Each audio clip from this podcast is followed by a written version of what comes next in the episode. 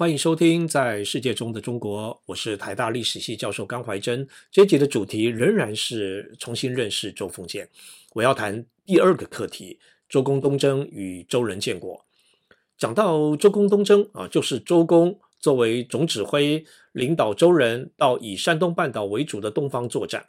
传统史学说啊，这是因为这个地区的政权不服从周而叛乱了。这个说法不尽正确。如我前几期说的，这个地区呢，属于政治文化地理区中的海带区，并不属于中原王权的势力范围，顶多呢就是有朝贡关系。在商的后期，商王集团来这里啊进行封建，商一定程度的控制了河北省的鄢辽区与山东省的海带区，方法呢也是某种封建，就是啊。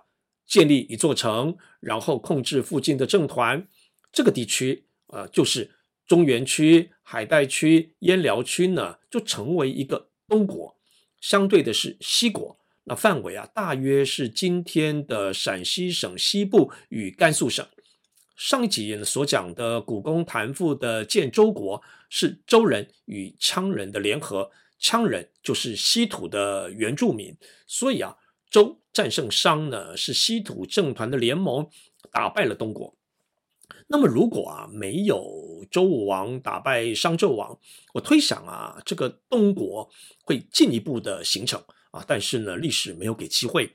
周灭商以后，周人是踏着过去商人向东方封建的足迹，也将他的军队开向了东方，这叫做周公东征。以下我介绍三条史料，讲三个关于周封建的故事。第一条史料是《史记》所记，姜太公受封在山东半岛的营丘，姜或是羌是周的同盟，联手打垮了商。那羌人的战利品之一呢，是得到山东半岛，就是后来的七国。所谓的受封哪里啊？不是那里已经归你了。而是你要打下来了才是你的。我们可以想象啊，这个姜太公在举行了隆重的册封仪式以后呢，浩浩荡荡的率领他的军队呢，来到了山东半岛。史记呢还讲了个故事啊，他说姜太公行军在路上啊，有路人建议他偷袭。史记呢说姜太公夜衣而行，黎明而至，来侯来伐，与之争营丘，就是晚上不睡觉啊，急着呃穿衣服，就是夜衣呢，然后急行军。到了黎明啊，军队已经到了营丘了，于是战争开始了。史记说来侯来伐啊，就是来侯呢来讨伐姜太公，那、这是颠倒是非嘛？明明是你姜太公呢去占人家来侯的地嘛。封建的第一件事情呢，就是在一块空地上筑城啊，这座城就是营丘。那姜太公呢，在人家 来人的领域筑城呢，人家来人哈、啊、不来打你呢，都不好意思嘛。来人应该是山东半岛上某种原住民，那可能啊是大概四五千年前从海上而来的海民集团，他们的圣山是泰山，对于泰山的崇拜是中国文化的一个很重要的内涵。姜太公的齐国啊，算是征服了来人。但这个来人集团呢，并没有因此在山东半岛消失啊，反而是齐国在很大的程度内呢，接纳了来人的文化，于是有战国的齐国啊，这以后再说。第二条史料是在江苏镇江、南京附近发现的夷侯仄轨，这件青铜器很有名啊，各位很容易查阅到夷侯仄轨的铭文记载啊。大概是在周康王的时候呢，为了进一步征服东国，所以派了一个叫做夷侯仄的这样的人啊，率一个集团呢进行封建。封建的重点呢，不在于周王赏赐了你哪一块土地嘛，其实 那些土地呢是要靠自己封建者自己的力量去占领的。那周王的册封呢，也只是给了治理的正当性，因为周王是天下的最高的首长。那天下之内的所有的土地都归他啊，只是呃信者就信嘛，不信者就不信嘛。铭文记载，周王举办了一个册封典礼，然后夷侯也是浩浩荡荡的率领这个夷国的政团呢前往夷地，只是啊这个夷国呢或者夷地呢在哪里啊，我们也搞不清楚啊，或许就在镇江、南京附近吧，啊，或许在比较北边的淮水流域。那这一行人。扛着周王所赠予的铜器啊，准备放在夷国的宗庙中啊，作为镇国之宝。还有啊，周王所赠予的武器啊，有弓啊、矢啊，也就是周王授予夷侯作战的权利。还有周王赐土地与人民。所谓赐土地啊，是赐给开垦农田聚落的权利。但是权力的另一面呢，你必须要有能力嘛。我们要记得啊。周封建呢，不是去侵略别人的土地，而是呢到一块空地上呢建立农田聚落。那至于啊这块空地呢是不是别人的啊，那是当时的政治问题嘛，不用我历史学家来解决。那为什么啊周人集团可以封建？原因是他拥有农业的高科技啊，比如说可以开垦水稻，然后划出农田，也可以建设聚落。铭文中啊说这样的聚落呢叫做里啊，这个名称呢到现在我们都还在用嘛。这又需要啊专业的技术人员。铭文记录了啊，夷侯除了带领他自己的族人之外，周王还赐给夷侯的人民呢，有原属于商王的十七个族啊，郑国的大概七个族，还有可能是奴隶啊或者是职人一类的人，有一千零五十人啊，以及被称为庶人的六百多人。我们要知道啊，在这个时代啊，其实啊，人力呢比土地要珍贵啊。周人的另一项能力呢，是将这些人呐、解散与重编，将这些不同来源的人群编成了氏族，然后安置在固定的地方，在生产上呢各尽他不同的功用。一国的统治集团呢，也是出自多类的人群啊，不是只有从陕西来的彝人，还有河南的郑人。河北的商人啊，这些人群呢，借由这次的册封与封建呢，都归属于夷侯，然后共建一个统治集团。历史啊，它不会随心所欲的呢被人创造出来的，当事人呢要有准备嘛，还要要有机会。那周封建的准备是什么呢？啊，就是周人集团所拥有的战争与生产的能力。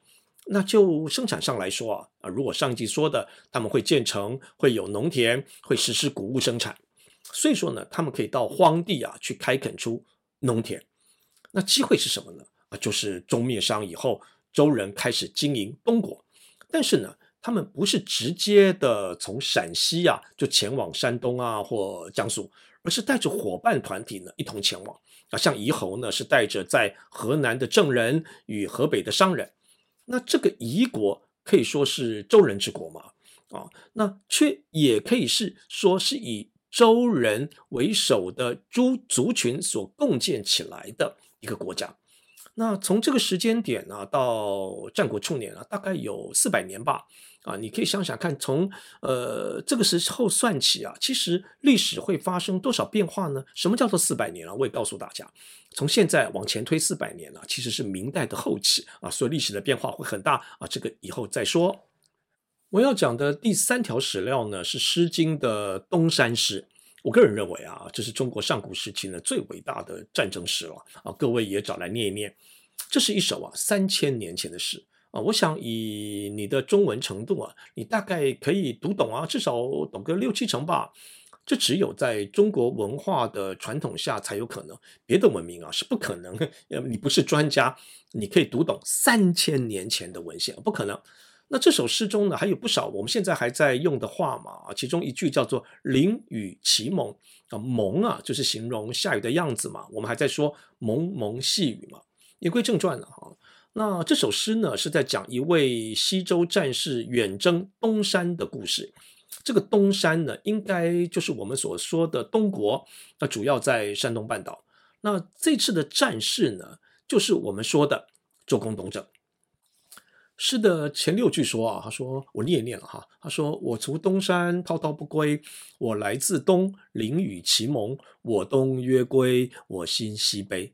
意思是啊，我到东山来啊，一直回不去啊，我又从东边来到了这里作战啊，此时的战场呢正下起雨来了，战事呢一时停止了啊，我心里好想家啊，在这个东方呢一直想回去，我的心啊向着西方呢感到悲伤。那这首诗又说。他说：“敦彼独宿，依在车下。”大意是说啊，因为下雨了嘛，我一个人躲在车子下啊，我在这里呢，看着战场啊，想家。车下啊，车是一个重要的发现。他让我们知道啊，这个周公东征的主力部队呢是马车军人。周王的马车大军呢，曾经在牧野之战的时候呢，摧毁了商王权。然后呢，这个马车大军呢，继续往东方征服。那这首诗的中间的部分呢，是这位战士与诗人啊，在马车上呢，想念家乡的一些情节啊、他担心家乡的田园因为没有男主人而荒芜了啊、那住家是不是因为老婆一个人呢，而没有办法打理等等啊、那这段诗呢，也讲了一个史实。他说：“自我不见，于今三年。”啊，就我老婆呢，自我离开以后呢，我们呃已经三年不见了。所以说呢，这场战争呢，至少打了三年。这是伟大的文学作品啊！从最后一段呢，可以体会出诗人的幽默感。那这一段呢，是诗人想起了新婚时的情景啊。那诗说呢，诗人啊是用马来迎娶新娘啊，这是一只非常漂亮的马。那这里出现了马。所以说呢，我们这位诗人啊，是战士，也是周人的骑兵。